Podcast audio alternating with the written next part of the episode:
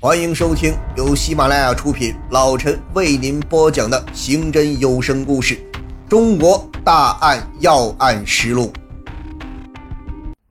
六月二十五日，十三个被列为重点可疑的人员正式进行辨认，辨认结果很快出来，一个叫孙某的人被辨认出来，警方立即对孙某进行了全面的调查。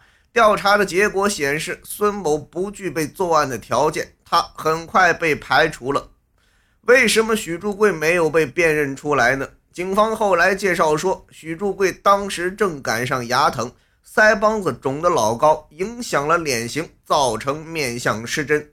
他侥幸逃脱，没有被指认出来。由于许祝贵的牙疼造成了辨认失利，警方与机会擦肩而过，案子迟迟未破。锦州警方感受到了前所未有的压力，市民中已经出现了恐慌情绪。大热天不敢开窗，女性不敢单独居住，一些顶楼居民纷纷在阳台和窗户上安装铁栅栏，做防盗窗生意异常火爆。社会上传言四起，五幺八，特别是五三幺案件后。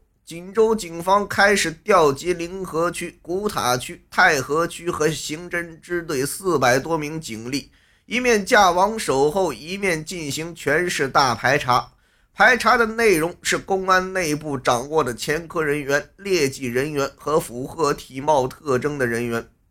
六幺三案发生后，警方将布控规模升级，警力由四百人增加到七百人。布控范围是全市每个小区，特别是开放式小区。小区内几乎每个楼口都安排有民警值班，值班时间为每天晚上九点至次日凌晨三点。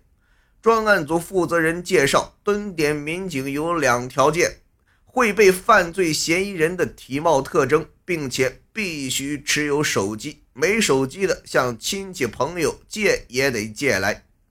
与此同时，专案组安排七十至八十名便衣布控在火车站，监控进出站的旅客；一百多名民警布控在中央大街两侧。李玉林支队长在后来的记者见面会上说：“在全市市民感到最紧张的时候，其实那时是最安全的。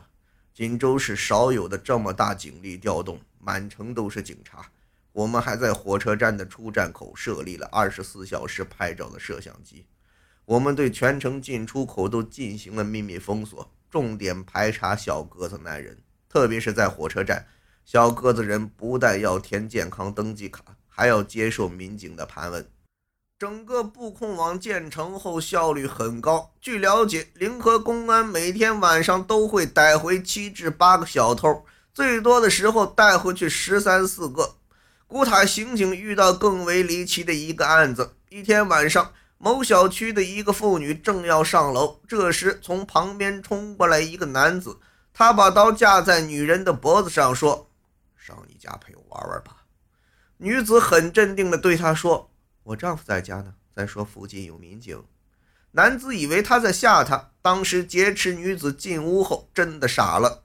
屋中果然有她的丈夫。更让他吃惊的是，一个便衣不知什么时候早已站在他的身后。当然，民警值班时也有失手的时候。一天晚上，一个小个子男人躲避盘查时，三个民警扑了过来，四个人在马路上上演了一场激烈的长跑比赛，直到小个子被民警按住，调查清楚了才放人。然而，长时间的布控没有正面遭遇嫌疑杀人犯。大规模的排查也没有明显的进展，这个狡猾的嫌犯到底躲在了哪里？六月二十五日的辨认失利没有给专案组带来悲观情绪。六月二十八日，专案组决定重新开始，警方再次调查现场，再次联系沈阳手机店老板姜某和五幺八受害人等人。六月二十八日，沈阳手机店老板进一步描绘了犯罪分子的具体体貌特征：年龄在四十岁左右，一米七以下，中等偏瘦，面色老，皮肤黑，类似下岗打工人员。